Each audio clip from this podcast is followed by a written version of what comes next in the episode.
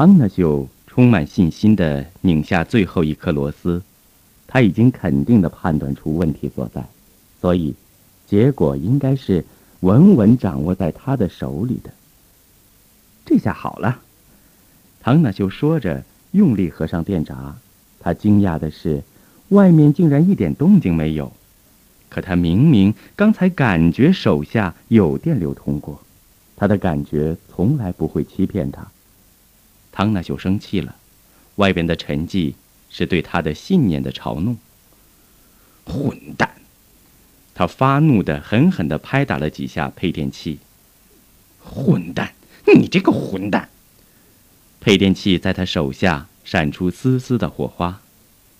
就在这一刻，整座大楼的装饰灯哗的照亮了，每一棵树、每一根石料梁柱、每一个窗口的雕饰花纹都被五彩灯光映照得玲珑剔透。哇，好漂亮啊！路边行走的人们和几个在楼前玩雪的孩子们。都一起翘首观望，一只小狗冲着大楼汪汪的狂叫。快看呐，圣诞老人！一个眼尖的孩子首先指着大楼的半中央大喊大叫：“楼上有个圣诞老人！”只见，在被彩灯照得通亮的大楼的五层和六层之间，一个红衣红帽的圣诞老人。正一攀一滑，艰难地向上爬着，他的白发和白胡子被寒风吹拂着，在空中乱舞。天哪，上帝显灵了，准是上帝给我们的奇迹！有人惊呼着，画起了十字。圣诞夜对于在 CBS 电视台工作的尼克和伊娃来说。是个并不那么激动人心，但又不得不打发过去的夜晚。由于是圣诞夜，电视节目几乎早就定好了千篇一律的调调，电影、电视剧、芭蕾舞、音乐会，全都会在与圣诞内容有关的喜庆的大菜锅里，无论怎么调味儿，都叫人倒胃口。新闻节目也不例外。他们先开着转播车到阿洛埃广场的万泉聚会喷泉拍摄了一场婚礼，又赶到瑞兹大饭店去参加给残废儿童举办的慈善晚会。现在，他们准备驱车到植物园去采访一群准备在那里大唱圣诞歌的老头老太太们。这种平庸的安排，丝毫激发不出一点儿他们的创作热情。他们只期望快点完成这一系列几乎机械性的程序，好早早回家，度过他们更有狂欢意味的时光。转播车已经驶到离植物园不远的地方，尼克故意离开了高速路，开进了居民区。他逆反了高速路的黑暗，想看一看人们过节的时候窗口的灯光。一辆白色的出租车行驶在转播车前面的十几米处，司机不慌不忙地吹着口哨。他刚刚将一位老绅士送到女儿家，现在决定自己也要提前收工，回家和老婆女儿团聚。他不经意地扫视着前方，前方异样的情景引起了出租司机的注意。他发现，前面车辆行驶的车速一下子都慢了起来。路边三三两两站着人，像一座公寓楼眺望着。他不由扭头顺着众人的视线看去，眼睛顿时看直了，脚下生出一股劲儿，车子呼的刹在马路中间。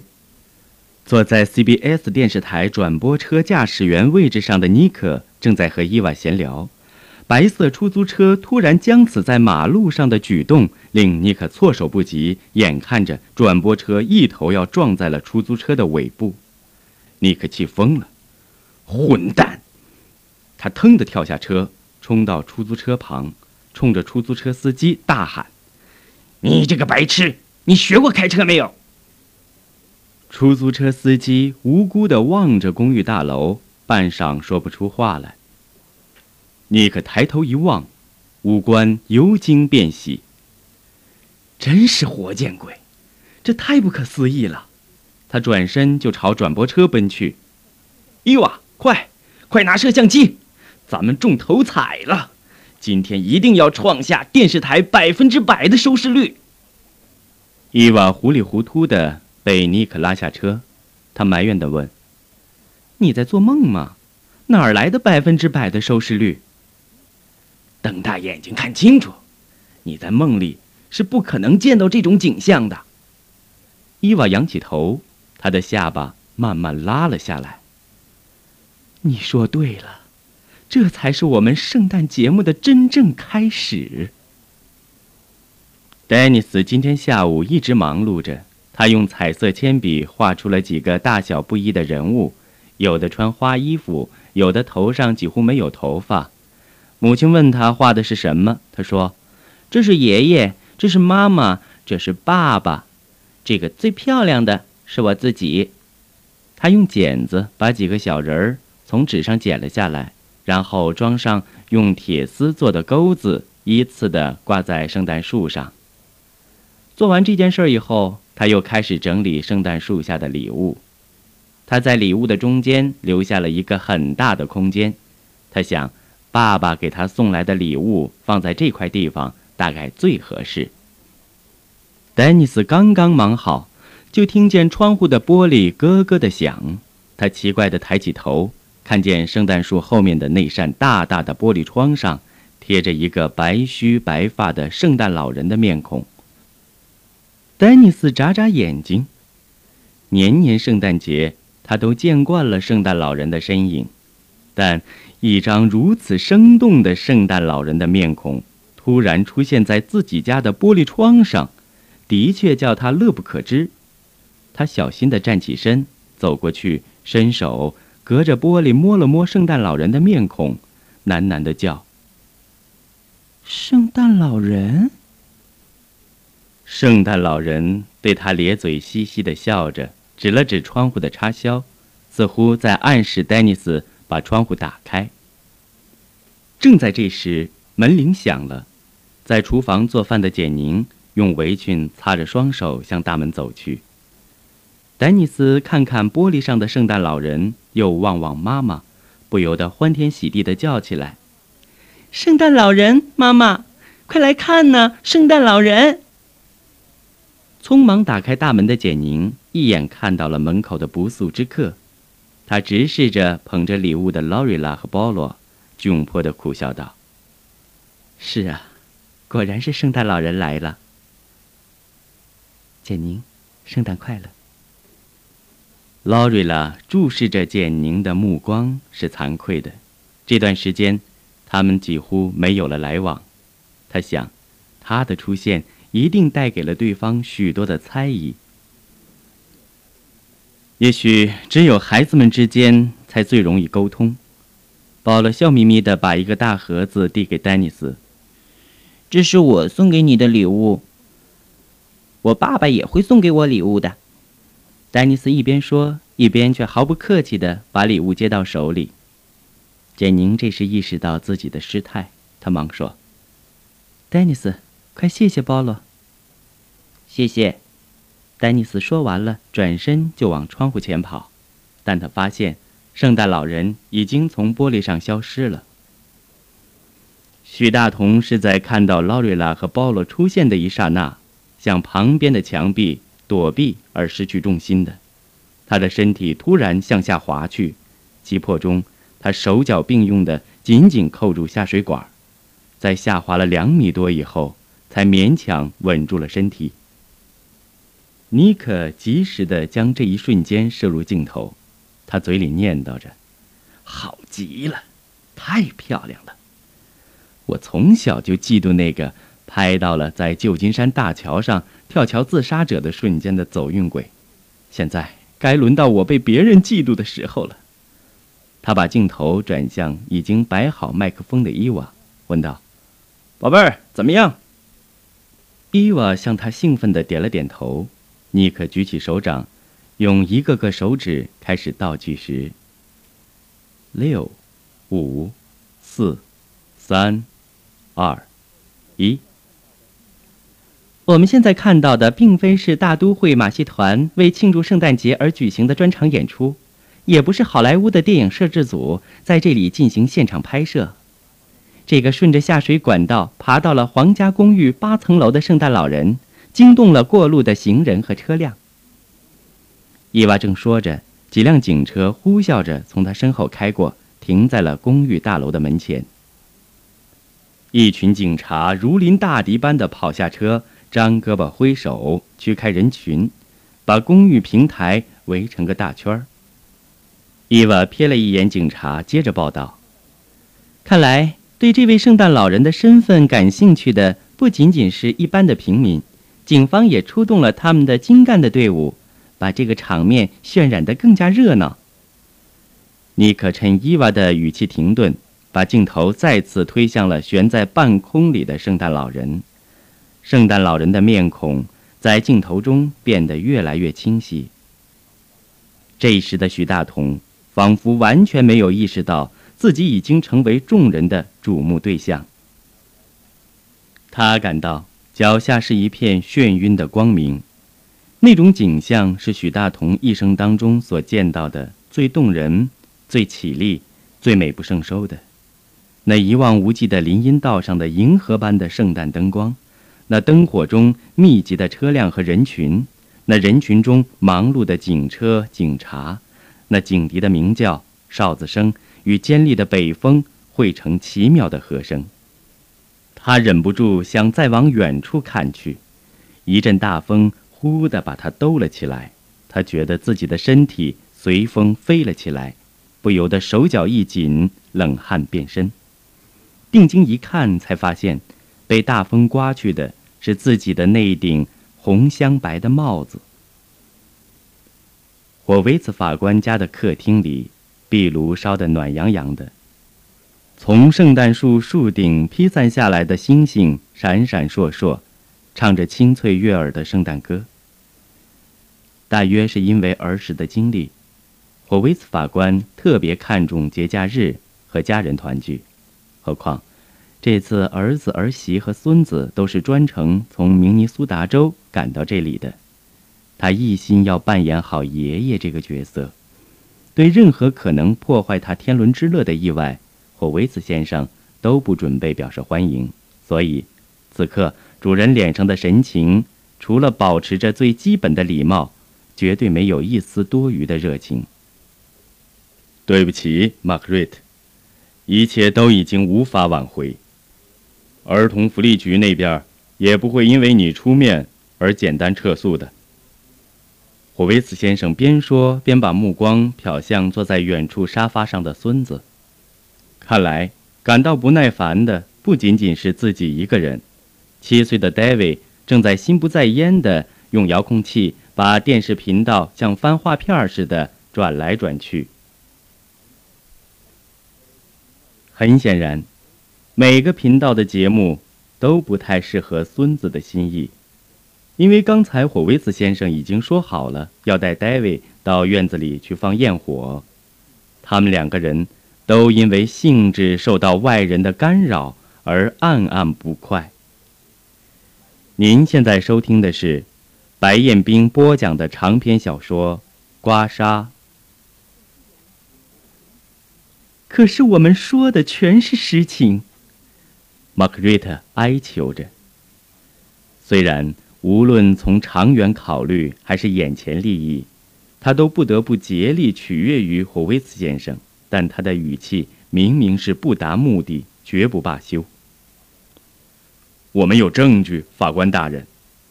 在一旁站着的约翰·昆兰恨不得和霍维茨先生展开一场非正式的法庭辩论。霍维茨先生后悔自己。在一开始就没有把这两个人挡在大门外，现在的结局弄不好便是自己强行把他们请出去了。你们也知道，法律是有程序的。可是法官大人，程序是人定的，约翰说。何况，程序也是在法律的执行者的实践中不断被完善的。霍维茨先生瞪了一眼约翰。那么你准备让我怎么做呀？你应该撤销强制性命令，让许大同一家早点团圆。”霍维茨先生差一点失声笑出来。亏得这个约翰·昆兰还是个律师出身，他已经自大的不记得课堂上教授是怎么教他和法官大人打交道的。霍维茨先生刚要开口教训教训这个胖子，正在看电视的戴维却大声地喊了起来：“爷爷呀，爷爷，快来呀！圣诞老人从楼上掉下来了。”霍维茨先生摆摆手：“戴维，爷爷正在说话，等会儿再陪你看电视。”电视中主持人的声音激动而尖锐。我们现在仍然不清楚这个圣诞老人爬楼的目的，但据公寓守门人提供的可靠消息，这个爬楼人是公寓里的住户之一。前些日子，他曾被儿童福利局指控虐待孩子。你们看到了吧？那是我的孙子，我有我自己的家庭，我也有我的圣诞节。霍维茨先生指着电视的方向，抱怨地说：“可你们却在圣诞夜闯进了我的家里，告诉我应该如何去履行一个法官的职责。”等等等等，你们快看！玛格丽特面色苍白地打断了霍维茨先生的话，他捂住了嘴，仿佛被什么吓坏了。电视屏幕上出现的是那个爬楼的圣诞老人的特写，那张向人们越推越近的面孔，让房子里的每一个人心惊胆魄。是许大同。约翰震惊着，这这简直不可能。屏幕上的许大同好像是要否定约翰的话似的，忽然开始努力的向上面的一层爬去。他的手抠住下水管，脚使劲地蹬着管壁，长长的下水管壁发出咯吱咯吱的痛苦呻吟。那名电视台的女主持人从旁边的窗户上探出头来：“先生，你这是干什么？你难道不知道这样做是在违反法庭对你的强制命令吗？”许大同在空中挣扎着说：“今天是圣诞夜。”我要回家，回家看儿子。这位圣诞老人的回答令我们吃惊。主持人把脸转向镜头，一个拼着性命要在圣诞夜回家探望儿子的人，他虐待孩子的罪名的可信度到底有多高呢？约翰一把抓住霍威茨先生的手。法官大人，你还需要更多的证据吗？你可以救这个人，我们开车过去只需要两分钟。你也可以见死不救，让这个人或者被警察逮捕，或者从楼上掉下去。霍维斯先生愣愣地望着电视画面，女主持人正在采访许大同的一个大胡子邻居。那位邻居搂住自己的妻子的臂膀，愤愤然地叙述着。我们一直很奇怪，像他这样好的人，怎么可能虐待自己的孩子呢？那种不负责任的说法，只有鬼才信。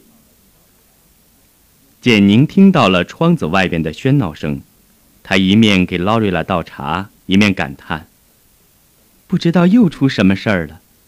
前两天有人报火灾，警察、救火车来了一大堆，结果一场虚惊。”劳瑞拉说：“是啊，不过还是应当小心。圣诞夜经常是流浪汉和小偷最活跃的时候。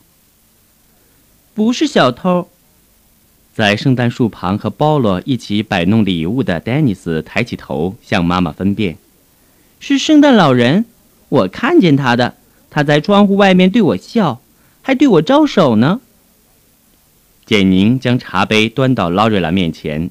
坐进沙发里说：“这孩子听圣诞节的故事听得太多了，总是把一些虚幻的事情当做真的。”正说着，屋里的电话铃响了。简宁走过去拿起电话：“Hello，许太太吗？我是汤纳修·奥伯曼。”简宁奇怪守门人会在圣诞夜给自己打电话，但他还是客套地说：“圣诞快乐，奥伯曼先生。”许太太，你赶快打开窗子，许先生就在你们家的窗外呢。你疯了，汤纳秀！是你的先生疯了。简宁慌忙地丢下话筒，跑到窗口，打开窗户，探出头去。外面的情景果真是如火如荼。只是第一眼，简宁就看出了那件圣诞老人的大袍子里面裹着的是自己丈夫的骨架子。天哪，大同，真的是你！许大同很惭愧地向简宁望着，他已经精疲力尽了，汗水沿着他的额角流进他的胡子里。简宁，这楼比我想象的要高。他挣扎着，还想说什么，只听见咔嗒的一声巨响，下水管从七楼的接口处折断了，许大同的身体忽地歪了下去。大头！简宁惨叫一声，眼前顿时黑成一片。好一会儿，她才战战兢兢地睁开眼睛。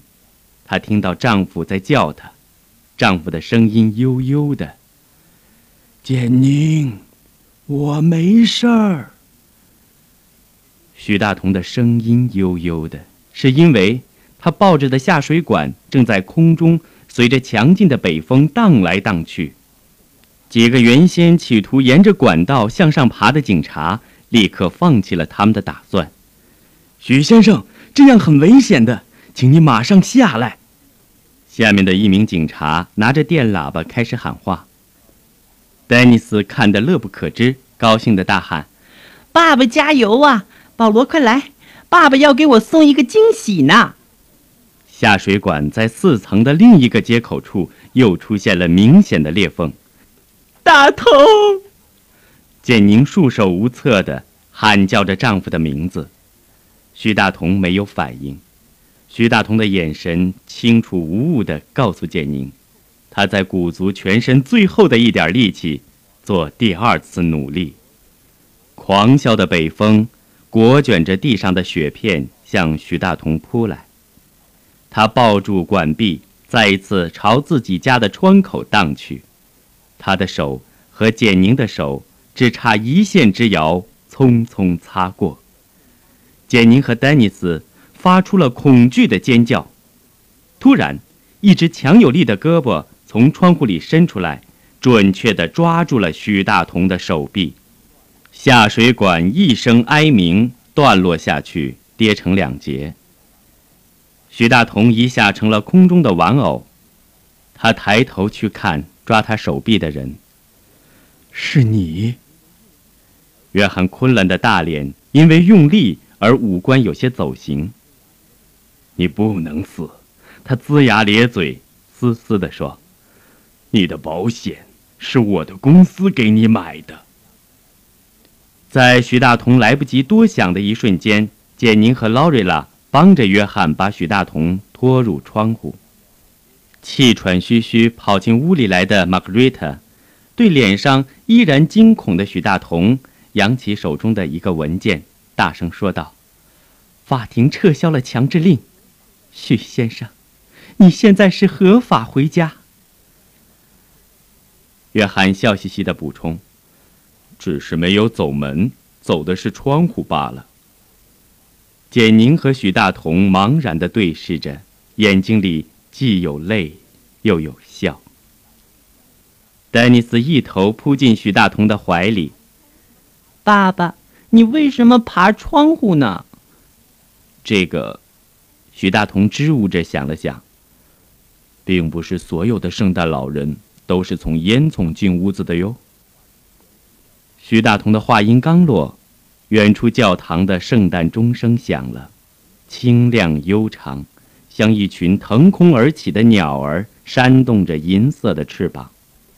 圣诞快乐，亲爱的！约翰搂着劳瑞拉和保罗，笑眯眯地说：“圣诞快乐。”玛格丽特望着徐大同的一家，喃喃地说：“圣诞快乐。”徐大同全家人搂抱在一起。这个圣诞夜。是圣路易斯的无数个圣诞夜当中的一个。但许大同一家将永远只记住这一个圣诞夜。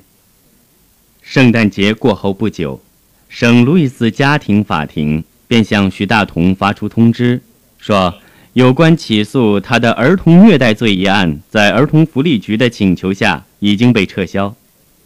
同一时间，圣路易斯的各大报刊都在头版刊登出大都会保险公司要求与八位华裔起诉人私了的消息。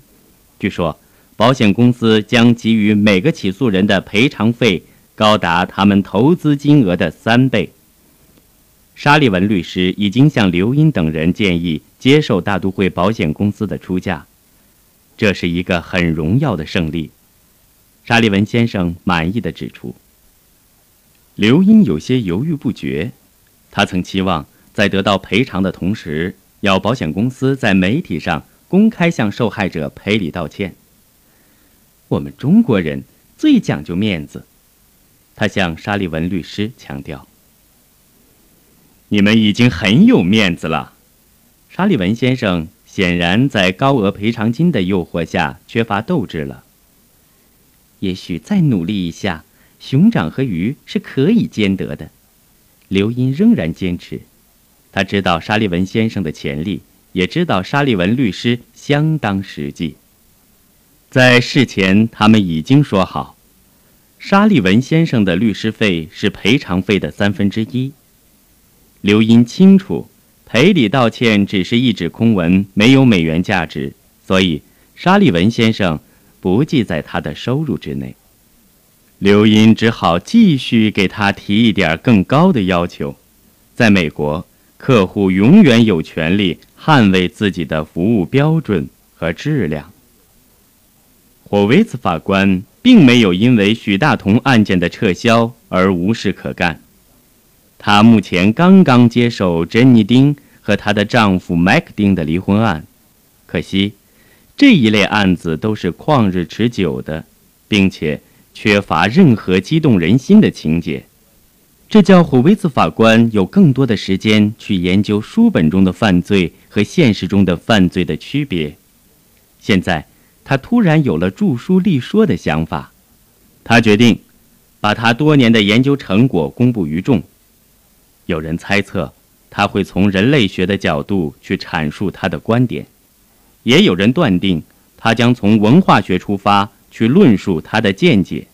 总之，在没有看到他的著作之前，一切都还是未知数。白彦斌播讲的长篇小说《刮痧》，全部播送完了，感谢您的收听，再会。